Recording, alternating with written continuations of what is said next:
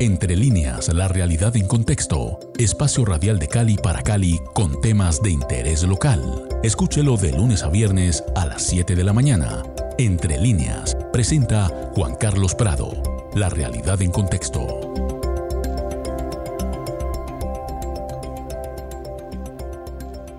Muy buenos días amigos de Javerian Estéreo Cali 107.5 FM. Les habla Juan Carlos Prado y estamos empezando entre líneas la realidad en contexto Hoy, como todos los jueves, en esta alianza que estamos haciendo con la revista 100 días de El CINEP, que en su edición número 102 pues la ha dedicado pues a analizar eh, y poner en contexto los 30 años de la Constitución de 1991 y, y, los temas del reciente paro que hemos venido tocando en las últimas semanas.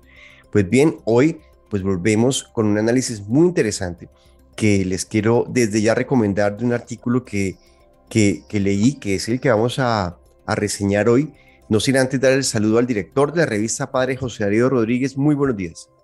Muy buenos días, Juan Carlos, y buenos días a todas las personas que nos escuchan. Bueno, José Darío, en nuestro invitado el día de hoy, ¿de quién se trata? Bueno, en el día de hoy em, tenemos como invitado al doctor Armando Novoa García.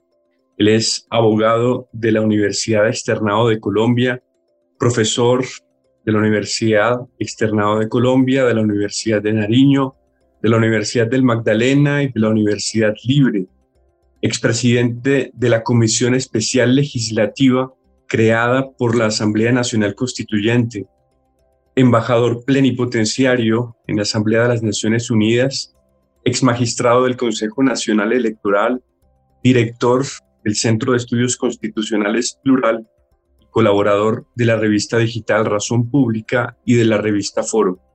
El doctor Armando Novoa ha escrito un artículo titulado 30 años después, a pesar de 55 reformas, la constitución del 91 no ha perdido su identidad. Pues muchas gracias, José Darío y doctor Armando Novoa García. Muchas gracias por aceptar la invitación esta mañana aquí a los micrófonos virtuales de Javeriana Estero Cali. Eh, Juan Carlos, buenos días, lo mismo que a José Darío, eh, complacido de poder compartir eh, esta mañana con los oyentes de Javeriana Estéreo.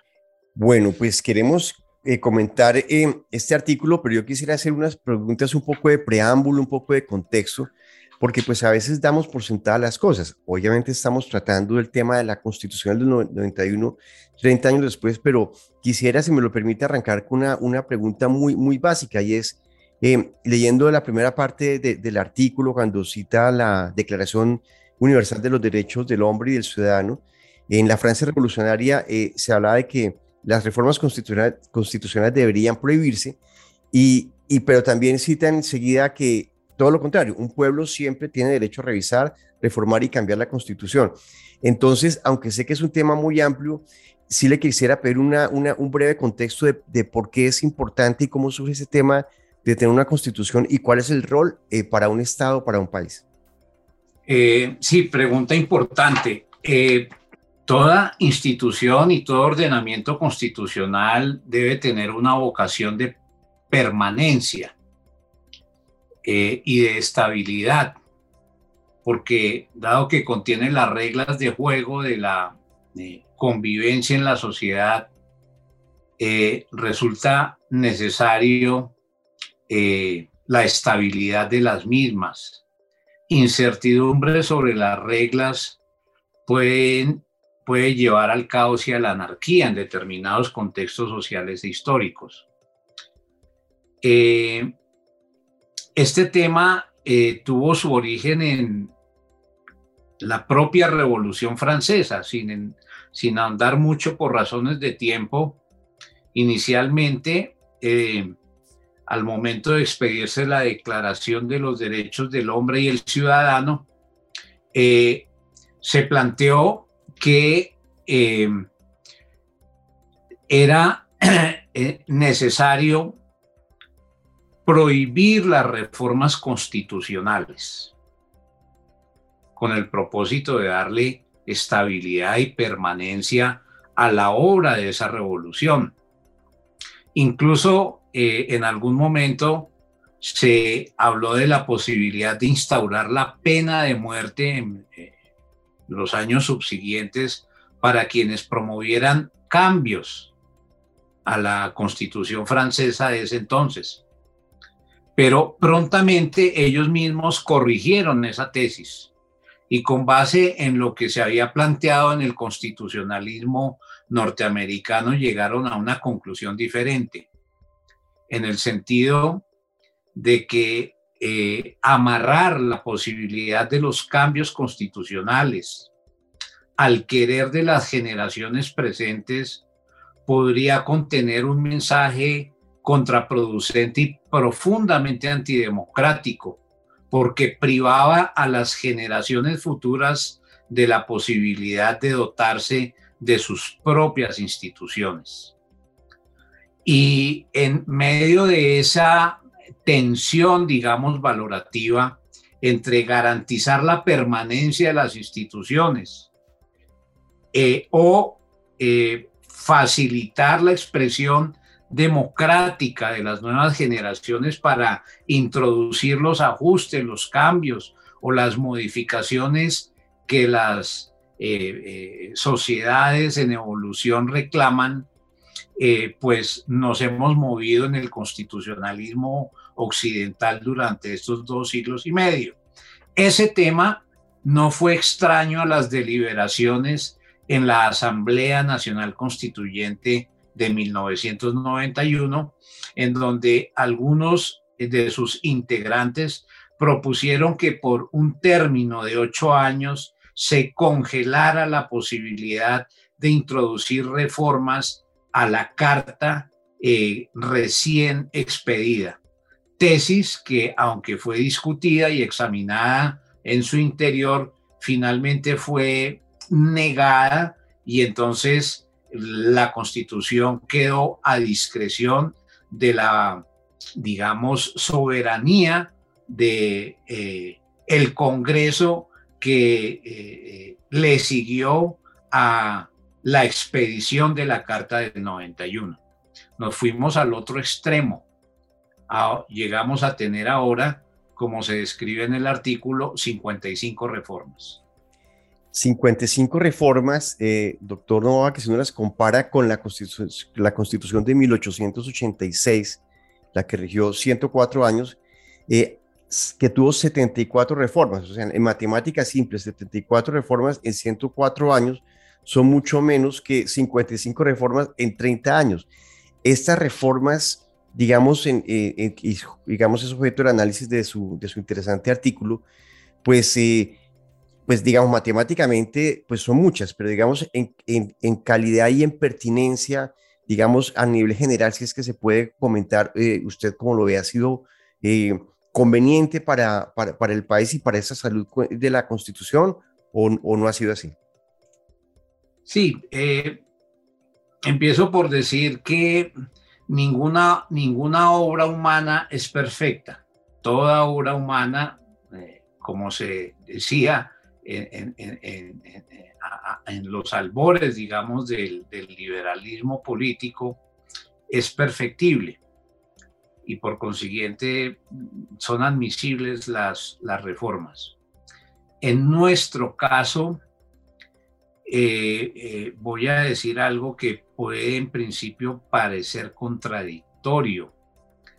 Eh, se han aprobado 55 reformas, pero muy pocas de ellas han planteado un modelo de Estado o de sociedad diferente al que plasma el texto del año 91 han sido reformas puntuales, parciales, fragmentadas, sin una idea de Estado clara, sin un nuevo, eh, digamos, modelo que dispute la filosofía de la Constitución del 91, sino más bien se trata de cambios para salir del paso a momentos o episodios de crisis institucional o política que los hemos tenido mucho a lo largo de estos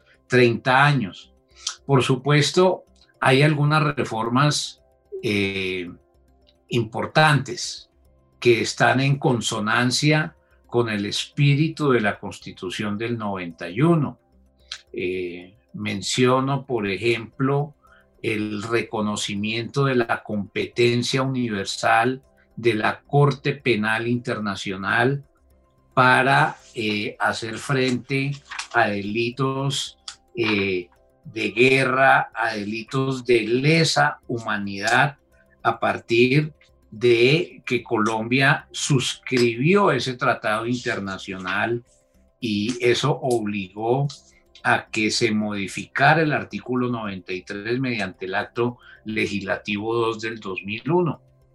Eh, pero hemos tenido reformas también absolutamente regresivas y contrarias a la filosofía del constituyente del 91. La más, eh, eh, digamos, representativa de ese tipo de reformas fue la reelección inmediata del presidente de la República, que por fortuna en el año 2015 el mismo Congreso decidió derogarla y establecer un procedimiento más drástico para hacer cambios a la Constitución cuando quiera que se eh, pretenda volver a ese tipo de modificaciones institucionales. Precisamente esa era la siguiente pregunta. Eh, si mal recuerdo, eh, pues el, presidente que lo, que lo inició, que fue el presidente Uribe, y tanto el presidente Uribe como el presidente Santos tuvieron periodos de ocho años cada uno. Eh, la, pregunta, si, o sea, ¿qué tanto afectó ese cambio? Creo que le llamaban el articulito, que aquí menciona usted que creo que es el 197. Em, ¿Qué tanto lesionó o qué tanto afectó, digamos, la, estabilidad institucional del país? ¿Se puede medir eso? Sí, yo creo que, eh, como usted señala, eh, se introdujo un cambio al artículo 197 de la Constitución del 91 que no contemplaba la posibilidad de la reelección presidencial ni inmediata ni, ni inmediata, con base en la evaluación que se hizo en la Asamblea Constituyente de lo perjudicial que podía resultar eh, ese tipo de figuras para el fortalecimiento del sistema democrático, para la alternancia en el poder, para el equilibrio de poderes y para respetar la división eh, de los mismos. Eh, una vez eh, aprobada esta reforma, que debe contextualizarse en la idea que se promovió en ese gobierno del Estado comunitario que para algunos analistas se contrapone a la idea del Estado social y democrático de derecho que contempla la Constitución del 91, pues la reelección inmediata eh, llevó a una concentración del poder en el presidente de la República, a un debilitamiento de la división de las competencias y las funciones entre las distintas ramas. Y de hecho eh, varios funcionarios siguiendo ese ejemplo eh, ante el silencio que guardaba la constitución del 91, decidieron promover su reelección inmediata. Ahí tenemos los casos de los dos procuradores, Edgardo Maya y Ordóñez, que fueron reelegidos cada uno una vez en forma sucesiva en la Procuraduría, y lo cual también fue aprovechado por el defensor del pueblo, el señor Bolman Pérez, también aprovechando el silencio que guardaba la Constitución en esa materia, promovió su propia reelección, eh, lo cual fue convalidado por la Cámara de Representantes. Eso llevó a un debilitamiento de los controles y al sistema de equilibrios y contrapesos que contemplaba la Carta del 91 y se enmarca, como lo decía antes, dentro de la idea de la instauración de un Estado comunitario que reñía con la filosofía de algunos de los pilares básicos de la Carta del 91. Eh, doctor Nova, eh, reformas inconstitucionales, usted menciona siete, ¿alguna de ellas eh, que quiera mencionar porque digamos, haya sido una, un, tema que constitucionalmente sea inconveniente o tuviese un efecto muy nocivo para el país? Mm, sí, pues, por ejemplo, mencionemos el acto legislativo 2 del 2003 eh, que modificaba varios artículos de la Carta de Derechos Fundamentales y cuyo eh, encabezamiento hacía referencia a que la reforma tenía como propósito adoptar medidas para enfrentar el terrorismo. Esa reforma contemplaba, por ejemplo, la interceptación eh, de las comunicaciones privadas sin orden judicial, establecía la eh, obligatoriedad del empadronamiento, es decir, informes sobre residencias, detenciones, allanamientos y registros domiciliarios sin orden de los jueces y otorgaba unos poderes especiales a los miembros de las fuerzas militares. En la práctica, eso nos regresaba al régimen de estado de sitio que fue tan criticado eh, de la Constitución de 1886, eh, que permitía al presidente manejar el orden público sin controles externos. La Corte Constitucional declaró inexequible esa reforma constitucional y aunque lo hizo por razones de trámite legislativo en su momento desde distintos escenarios de centros de pensamiento, de organizaciones no gubernamentales o defensores de derechos humanos, se llamaba la atención sobre lo perjudicial para la democracia que podía ser el mantenimiento de una reforma de esa eh, naturaleza. Eh, de tal suerte que ese tipo de reformas fueron muy regresivas y en su momento la propia Corte Constitucional la retiró del ordenamiento jurídico. Estamos con el doctor Armando Novoa García, a quien le quiero hacer una última pregunta en esta conversación, pues eh, no sin antes recomendar eh, buscar este artículo en la página web del CINEP. 30 años después, a pesar de 55 reformas, la Constitución del 91 no ha perdido su identidad.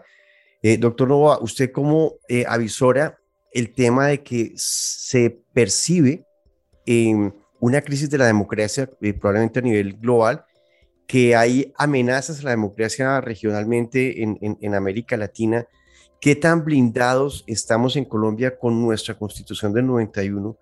para evitar tentaciones de, gobiernos absolutistas, como lo hemos visto en, en, otros, en otros países vecinos, em, sobre todo ahora que se, eh, se avecinan unas elecciones quizás las más complejas de los últimos tiempos. Sí, yo creo que eh, pues el, el, telón de fondo de todo este debate sobre la constitución del 91 está en, el, en un fenómeno global de crisis de la democracia representativa como usted lo formula en su pregunta. Eh, pero en Colombia tenemos una paradoja que se insinúa en el artículo y que es tratada también en otros artículos de la revista 100 días. el estallido social que vivimos hace algunos meses, sin parangón en la historia contemporánea del país, al parecer podría interpretarse como un reclamo muy fuerte de la ciudadanía en favor de cambios institucionales de fondo. Y eso, eh, sin duda, eh, se relaciona con si debe eh, mantenerse la integralidad de la Constitución o si debe, por el contrario, pensarse en una nueva Constitución por alguna de las vías que se contemplan para el efecto como podría ser una asamblea constituyente. La, eh, eh, conclusión a la que nosotros llegamos es que paradójicamente las movilizaciones ciudadanas lo que reclaman es el cumplimiento de los mandatos de la Carta Fundamental, particularmente en dos aspectos.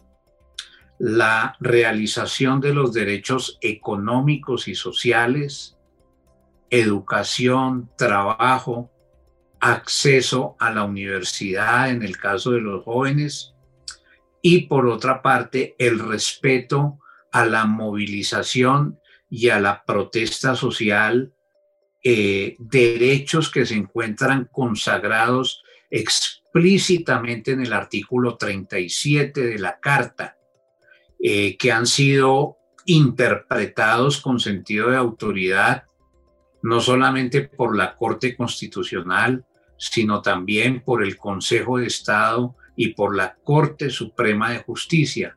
Entonces, una de las distintas interpretaciones que podríamos tener sobre esto, aunque no la única, es que esas movilizaciones van en la dirección de reclamar la realización de los mandatos de la Carta del 91, porque paradójicamente el régimen político, eh, las élites de poder se han dado la manera de invocar que gobiernan para, para hacer respetar la institucionalidad, pero en la práctica adoptando medidas de incumplimiento de la Constitución, como lo estamos viendo con mucha frecuencia eh, en este último periodo.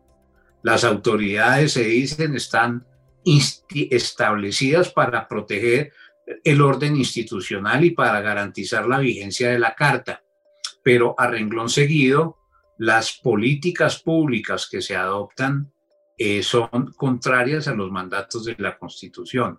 ¿Cómo explica usted, por ejemplo, que se presente un proyecto de reforma tributaria, como lo que ocurrió en el día de ayer, eh, a las 5 de la tarde, y en la mañana del día siguiente se apruebe el proyecto eh, en un tema de tanta envergadura como la tributación sin deliberación en el órgano legislativo y sin participación ciudadana como la que establece la ley quinta del año 92.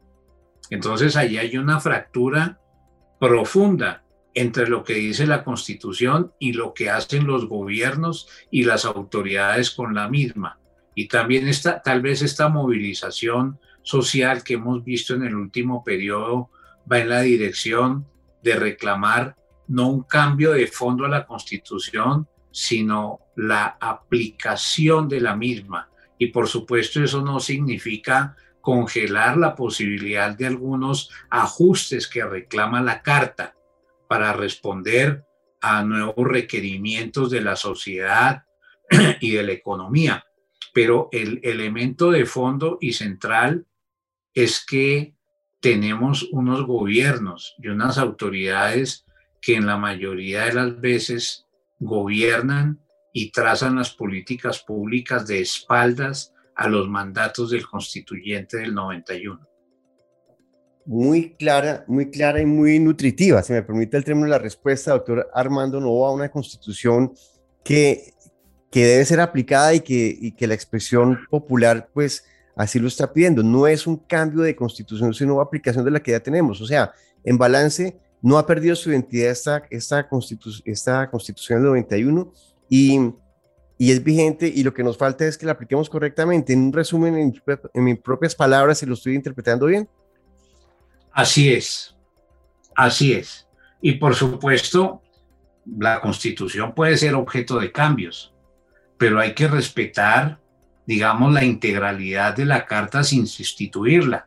Miren lo que pasó, estamos terminando con la sentencia de la Corte Constitucional en relación con la inexequibilidad de la reforma a la Constitución que establecía la cadena perpetua para ciertos delitos, por supuesto muy reprochables, pero la Corte encontró que ese tipo de medidas eran incompatibles con la filosofía de la Carta del 91.